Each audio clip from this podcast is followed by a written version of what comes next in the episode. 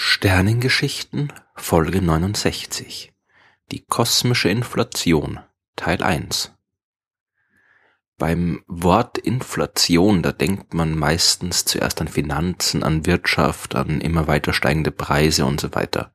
In der Astronomie beschreibt man damit aber eine Phase in der Entwicklung des Universums, eine Phase, die fast unmittelbar nach dem Urknall selbst stattgefunden hat.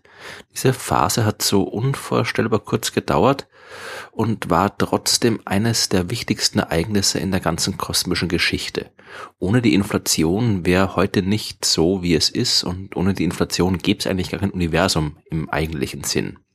Dabei kennen wir die noch gar nicht so lange. Die moderne Kosmologie hat im Wesentlichen in den 1920er Jahren begonnen, als man herausgefunden hat, dass sich das ganze Universum immer weiter ausdehnt. Und äh, man hatte auch mit der allgemeinen Relativitätstheorie von Albert Einstein eine theoretische Beschreibung für diesen Vorgang zur Verfügung.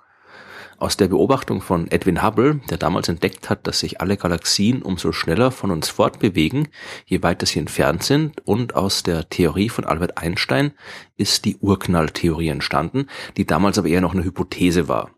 Das Problem waren die Beobachtungsdaten. Man hat zwar gesehen, dass sich alle Galaxien äh, auseinander bewegen und dass sie früher näher beieinander gewesen sein müssen und noch früher noch näher und so weiter, bis sie irgendwann alle in einem Punkt vereint waren. Und man konnte abschätzen, wie weit in der Vergangenheit dieser Punkt lag. Und das musste dann logischerweise auch der Punkt sein, an dem das Universum seinen Anfang genommen hat. Aber ob es wirklich so war, das wusste damals keiner. Das äh, war nur eine Idee, die den Beobachtungsdaten und der theoretischen Beschreibung nicht widersprochen hat. Aber man hatte keinen konkreten Beleg dafür.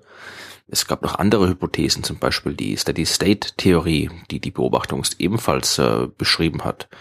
Und erst Mitte der 60er Jahre hat sich da die Lage geändert. Denn da hat man das erste Mal eine Beobachtung gemacht, die eine Vorhersage der Urknalltheorie bestätigt hat.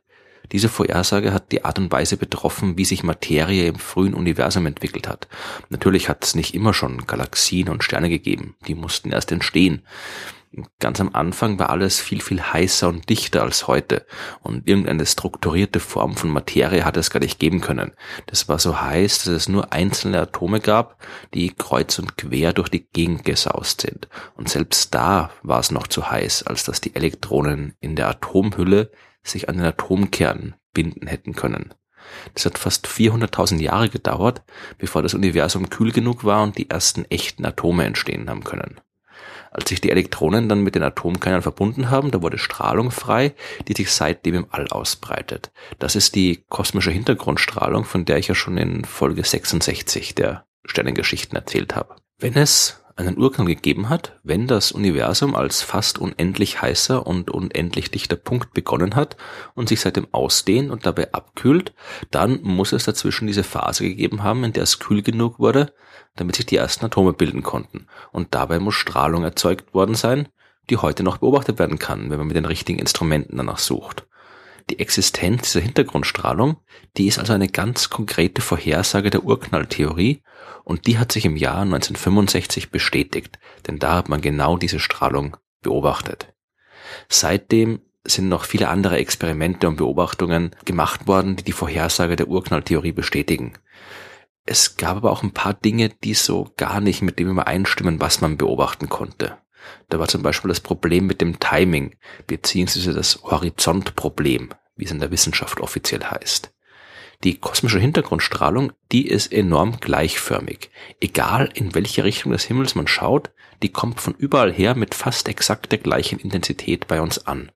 Und das ist auch nicht anders zu erwarten. Immerhin stammt die Strahlung ja aus einer Zeit, als das Universum sehr viel kleiner war.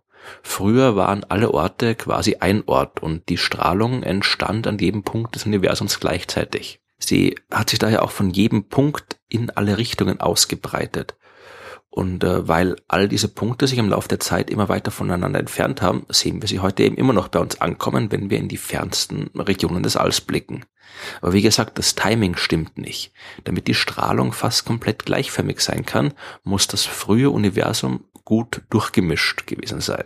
Nur wenn überall im jungen Kosmos die gleiche Temperatur geherrscht hat, kann auch überall Strahlung mit der gleichen Intensität entstehen.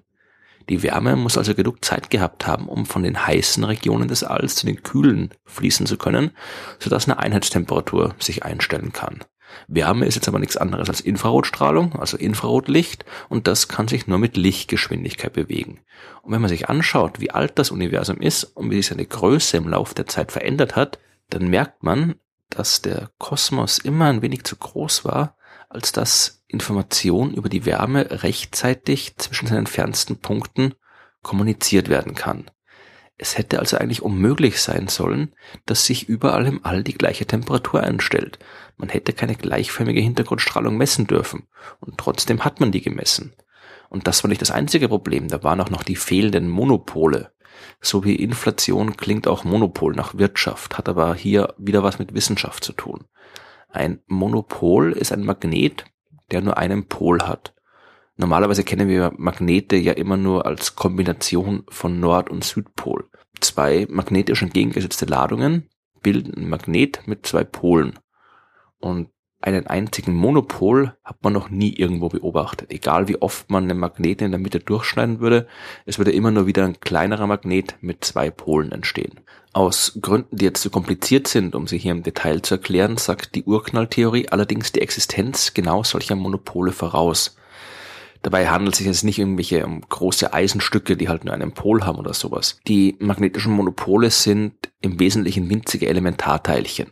Und diese Teilchen sollten beim Urknall in großer Menge erzeugt worden sein. In so großen Mengen, dass die Dinger heute eigentlich immer noch überall zu finden sein sollten. Aber bei allen Experimenten, die in den letzten Jahrzehnten gemacht wurden, haben die Teilchenphysiker nie irgendwas gefunden. Die Monopole sollten überall durchs All schwirren, aber bei den ganzen Experimenten konnte kein einziger nachgewiesen werden. Und es gibt noch mehr Probleme. Das Universum war auch viel flacher, als es sein sollte. Okay, es ist ein bisschen schwierig, bei einem dreidimensionalen Raum von flach zu sprechen. Und deswegen wird das traditionellerweise immer mit einer zweidimensionalen Oberfläche von einem dreidimensionalen Objekt erklärt. Ein Stück Papier zum Beispiel, das flach am Boden liegt, hat logischerweise auch eine flache Oberfläche. Ein Stück Gummi, das zu einem Luftballon aufgeblasen wird, das hat eine gekrümmte Oberfläche. Und dieser Unterschied zwischen gekrümmt und flach, den kann man mathematisch auch auf das dreidimensionale Universum übertragen. Und eigentlich sollte das Universum, nach allem, was die Theorie sagt, gekrümmt sein. Aber nach allem, was wir bis jetzt gemessen haben, ist das Universum enorm flach. Es kommt hier jetzt aber auf die Perspektive an. Wenn man mit dem Boot über das Meer segelt, dann wird man dort nur eine flache Ebene aus Wasser sehen, die sich in alle Richtungen erstreckt. Das Meer, das äh, sieht komplett flach aus, ist es aber nicht, weil wir uns ja auf der gekrümmten Oberfläche der Erdkugel befinden. Aber weil wir im Vergleich zur Erde so enorm klein sind, fällt uns diese Krümmung nicht auf. Wenn das Universum irgendwann in der Vergangenheit einmal wirklich stark aufgepustet worden wäre, dann könnte auch hier die eigentliche Krümmung flach aussehen. Und so ein Aufpusten könnte auch die anderen Probleme lösen. Wenn das Universum früher viel kleiner war, als man dachte, dann war es auch klein genug, damit sich überall die gleichen Temperaturen einstellen haben können.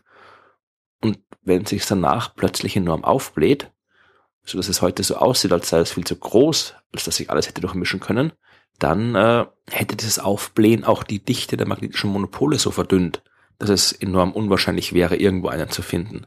Ein Universum, das sich zuerst langsam ausdehnt, dann plötzlich enorm stark wächst, nur um danach wieder normal weiter zu expandieren, das würde die großen Probleme lösen, die zwischen Urknalltheorie und den Beobachtungsdaten bestehen.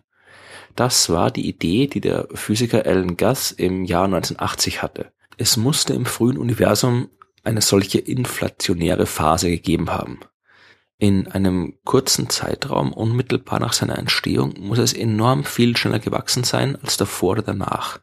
Die Inflation war eine wirklich gute Idee und eine sehr faszinierende Idee. Aber es war auch eine sehr seltsame Idee und eine, die sich kaum nachweisen ließ. Wie seltsam die wirklich ist, und wie man die doch nachweisen konnte, das werde ich in den nächsten Folgen der Sternengeschichten erzählen.